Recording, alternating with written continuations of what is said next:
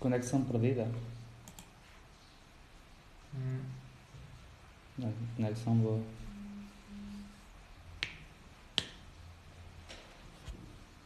Olá, maltinha.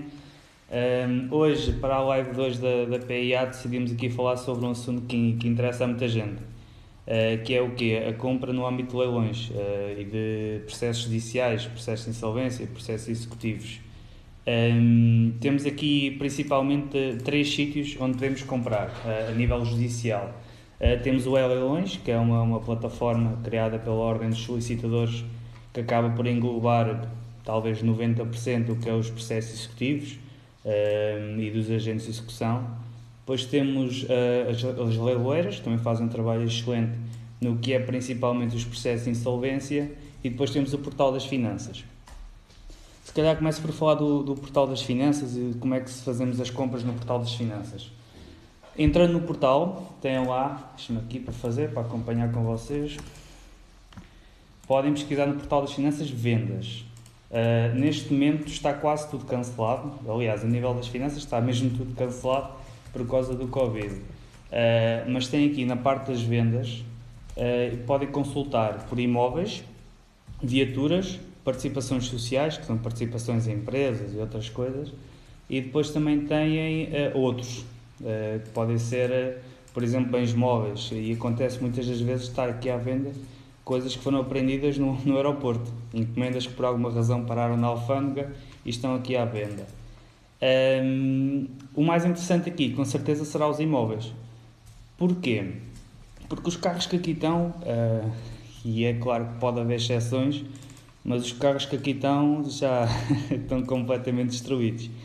Uh, 90, 99% delas, se calhar, estão completamente destruídos. Um, depois temos uh, a parte das participações sociais uh, de empresas uh, que raramente aparecem boas cotas. Normalmente as cotas que aqui aparecem já, já são empresas que estão descapitalizadas, não é? porque se, se, o sócio está a ser executado, se o sócio está mal, quanto melhor estará a sociedade, não é? Depois os imóveis. Os imóveis é interessante. Uh, e porquê que é interessante? Uh, porque uh, os imóveis vão à venda pelo valor patrimonial, o valor que é atribuído junto às finanças e que, que é pelo valor pelo qual pagamos aquele, o IMI. que muitas das vezes é completamente desproporcional ou não se adequa ao que é a realidade e o valor imobiliário. E por isso temos aqui ter autênticas pechinchas mas o que é que acontece? Isto é um, leilão e, como todos os leilões, há, licitação. Por isso é uma questão de estar atento, porque no último dia é que normalmente o, preço dispara. Mas, e aqui é que fica muito interessante, é que se ele não for vendido à primeira, o segundo leilão que houver uh, vai à venda por um euro. Ou seja, qualquer proposta acima de um euro já é aceita, mais uma vez, a data de término e na data que, que terminar o leilão o bem é adjudicado. Uh, e por isso sim é possível comprar um T3 nos Olivais por um euro. é claro que isso não vai acontecer, mas uh, seria possível. Uh, isto, claro, os imóveis que não tiverem credor hipotecário. O que é, que é o credor hipotecário? Quando compramos uma casa e pedimos dinheiro, pedimos dinheiro emprestado para, para comprar, para aquisição, fazemos uma hipoteca. E esta hipoteca, que fica registada sobre o prédio, em qualquer situação de venda forçada, processo executivo, processo de insolvência, eles vão ter sempre uh, o direito a serem ouvidos e eles é que vão determinar o valor, o valor da venda. Uh, por isso é raro acontecer, uh, mas há imóveis à venda por um euro no portal das finanças. Por isso é mesmo uma questão de irem, de irem estando atentos. Um, ehm, Fizeram-me aqui uma pergunta. Rafael, não seria mais lógico centralizar todas as vendas num site só? Uh, seria, uh, e isso é o projeto do Leilões que eu vou, vou, falar a seguir. Um, ehm, porquê? Porque uh, isto aqui foi há quê? 3, 4 anos, as vendas eram todas realizadas cada uma à sua maneira, havia, havia agentes de execução que faziam cartas fechadas nos escritórios deles, só metiam um anúncio no jornal, quem viu visse, que, que eles não faziam mais nada um, e tinham um site do tribunal em que colocavam as vendas, mas sinceramente ninguém olhava para aquilo.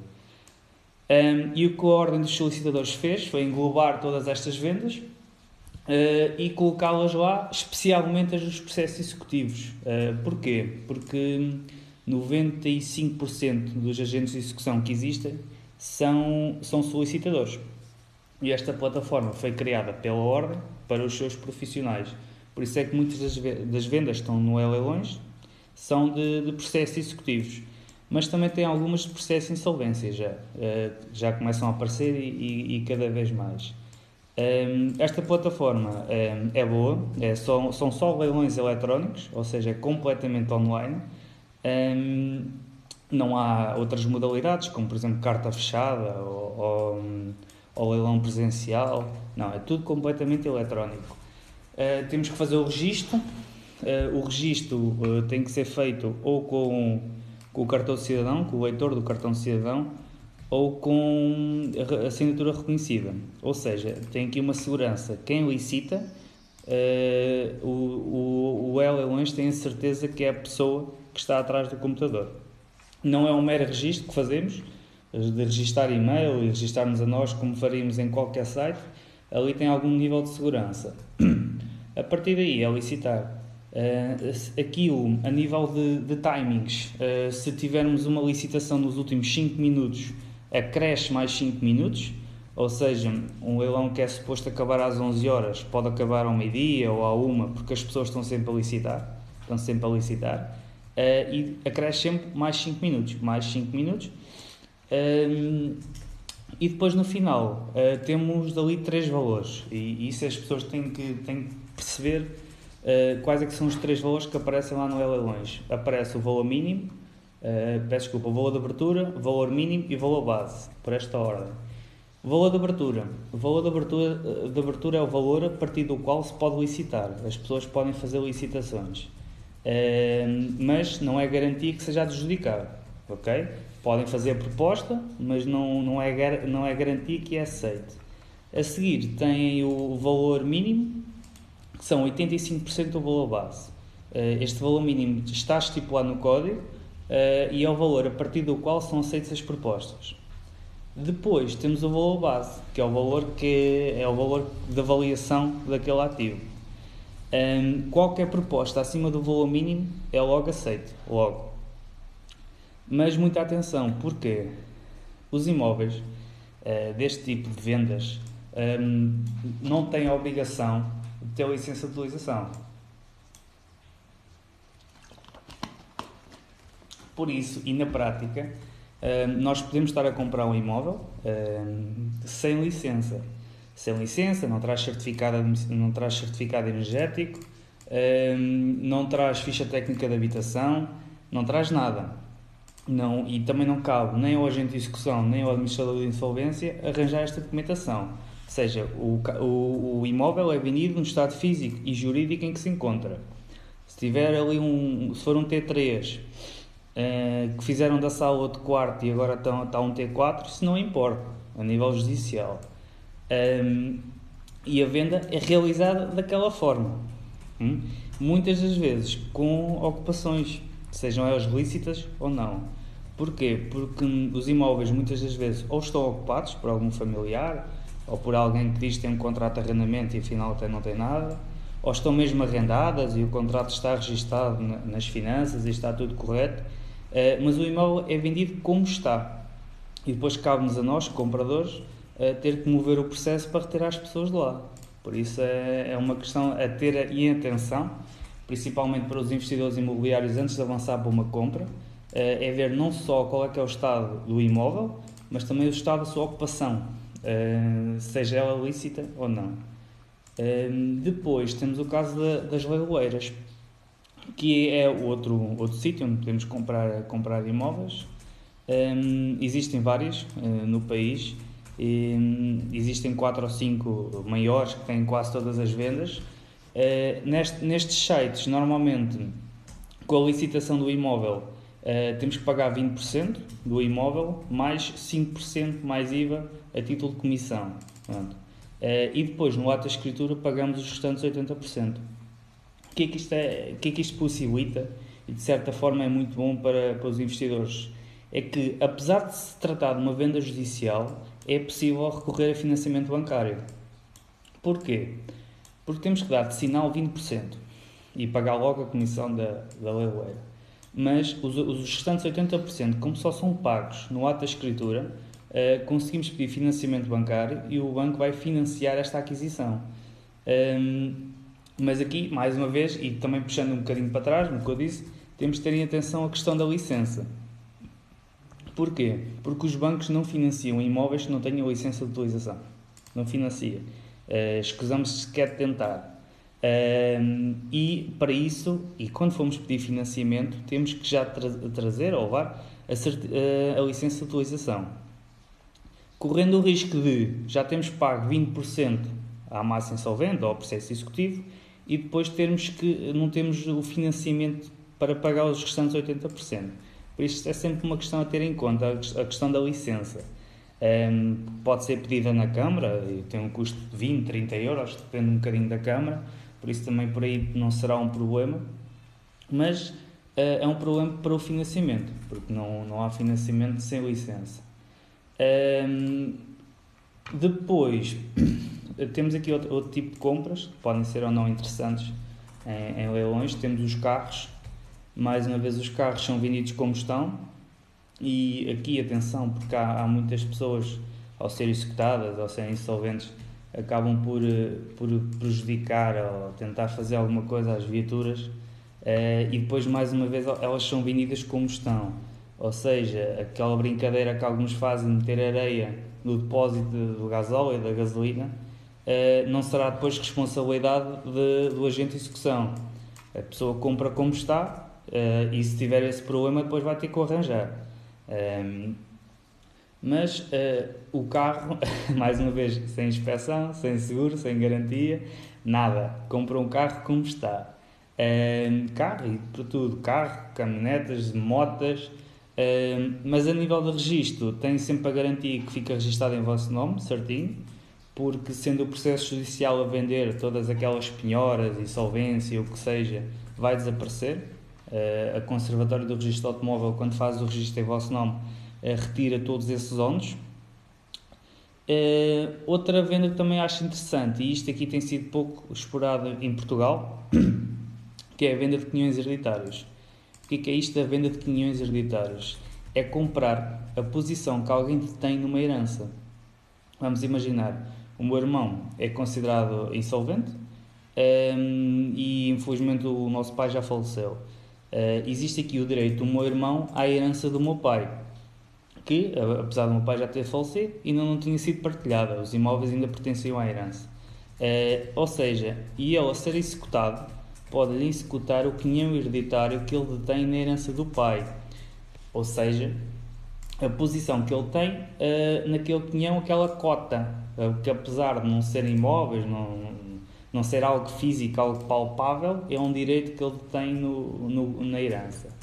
Uh, o que acaba por ser interessante. Porquê? Porque se alguém comprar aquela cota, aquele quinhão hereditário, compra muitas vezes por valores baixos, uh, estamos a falar talvez os quinhões mais caros que eu tenha sido uh, visto a vender foram 20, 30 mil euros. Um, e, e da herança podem fazer parte imóveis que sejam muito mais valiosos do que isso. Um, e ele, ao comprar o quinhão hereditário, dá-lhe o direito a ele depois de fazer a partilha comigo. Em vez de eu fazer a partilha com o meu irmão, faço diretamente com aquele investidor. E aí, das duas, uma, ou dividimos os imóveis, cada um fica com um, ou vendemos tudo e é metade do valor para cada um, um ou até podemos colocar a arrendar para rentabilizar o dinheiro, a herança, uh, e acabamos por ter aqui uma valorização muito boa a nível, a nível monetário uh, comprando apenas um direito, um direito, uma, uma herança. Um, cuidados a ter. Isto não é nada certo. Uh, isto aqui são os 15 hereditários, uh, são as penny stocks do mercado de ações. Porquê? Porque compramos baratos, uh, compramos muito barato e depois ou podemos tirar alguma coisa dali, ou se calhar temos que esperar, esperar 20 ou 30 anos e depois não sai nada de lá. Porque comprando uma herança, uh, dá-nos o direito um, de fazer a partilha. Mas isso não quer dizer que os restantes herdeiros queiram fazer a partilha. Podem simplesmente recusar-se e nunca partilhar. Um, por isso, uh, há mecanismos legais, que é o, o processo inventário, intentar um processo inventário para obrigar e forçar a partilha entre os herdeiros, uh, mas não é algo que seja, que seja simples. Porquê? Porque comprando uma herança uh, e, e, tendo em conta que a pessoa está a ser executada, uh, não haverá aqui uma grande disponibilidade monetária uh, associada, não é? E sempre que vendem uma herança, os, os restantes herdeiros são notificados para exercer o direito de preferência. Ou seja, um caso prático muito rápido a tal herança do meu irmão, se tivesse a ser vendida por 5 mil euros e se, se um de vocês oferecesse os tais 5 mil euros, eu seria notificado para exercer o meu direito de preferência, como herdeiro que tenho, e este direito seria eu ficar com o cunho hereditário do meu irmão pelos mesmos 5 mil euros que um de vocês tinha oferecido. Este direito cabria-me a mim, ninguém me poderia retirar, e eu poderia exercê-lo no prazo de, de 8 dias, a contar da, da notificação. Mas se eu não o exercesse, ou seja, se eu não tivesse esses 5 mil euros da minha posse para poder exercer o direito, uh, muito provavelmente também não teria qualquer interesse em fazer a partilha com a pessoa que depois comprasse o cunho hereditário. Ou seja, uh, não teria interesse, porque lá está, não, monetariamente não, não, iria, uh, não teria a capacidade de acompanhar o outro investidor. Porque em processo de inventário juntam-se as partes e fazem um pequeno leilão entre elas. Ou seja, são ambos herdeiros, têm ambos quinhões e tentam licitar a ver quem é que fica com mais. Se entrar aqui um investidor que tenha dinheiro, simplesmente compra os bens da herança por mais um euro do que o outro está disposto a dar. Se os restantes herdeiros não tiverem capacidade monetária para acompanhar, nós basicamente compramos uh, ou adjudicamos os bens na partilha por um valor baixíssimo.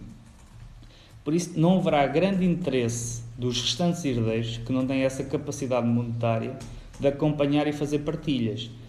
Por isso, muitas das vezes, estes processos, esta, esta compra de quinhões hereditários, depois tem que dar origem a um segundo processo, que, é, que chama-se o processo de inventário, eh, em que obrigamos os herdeiros a fazer partilha. E não somos nós que obrigamos, é o tribunal. O tribunal notifica as pessoas. Um, depois há, há, vários mecanismos pelos quais pode ou não uh, fazer a partilha. Se não houver consenso em tribunal, avançamos para a venda uh, venda simples, ou seja, o tribunal anuncia os bens que fazem parte da herança, uh, dá ali uh, dois meses para apresentar propostas, propostas em carta fechada a entregar no tribunal, que, que, acabam por nunca ter grande resultado a nível prático e a nível monetário, porque o tribunal obriga a quem fizer uma proposta a entregar um cheque visado ao bancário de 5%. Vamos a ver. Uh, o cheque visado só por si já custa 40 euros, às vezes. Uh, e estes 5% tem que ficar uh, à ordem do, do tribunal, que demora 3, 4, 5 meses a devolver o cheque. Isto para um investidor, a questão de 5%, às vezes é muito dinheiro e de outras vezes é muito tempo a ter o dinheiro parado. E se ganhar a licitação, terá que pagar os restantes 95%, mas se calhar até fazer a escritura são 3 ou 4 meses. Por isso, hum, estas vendas acabam também por ser um bocadinho complicadas. Bem, resumindo, para acabar a live deste sábado, um, vendas em leilões temos três uh, atrativos, três sites principais, que é o Portal das Finanças, que agora as vendas estão praticamente suspensas, acho que não, não há nenhuma ativa por causa do Covid. A seguir temos o, o Leilões, que hum, aí sim temos, temos muitos, muitos, muitos imóveis. Uh, parte deles também já estão suspensos por causa do Covid. Uh, e depois temos uh, as leiloeiras. E ela, existem várias, não, não vou estar a enumerar, basta fazer uma pesquisa na internet que consegue encontrar várias. Por isso, se tiverem alguma pergunta, façam. Se não, olha, comentem, comentem os nossos vídeos, depois nós também teremos todo o prazer em responder seja, seja em live, como hoje, como vamos tentar fazer todos os sábados, uh, seja eventualmente aqui nos, nos vídeos que fazemos, qualquer coisa, digam-nos, está bem? Ah, grande abraço e bom fim de semana para todos.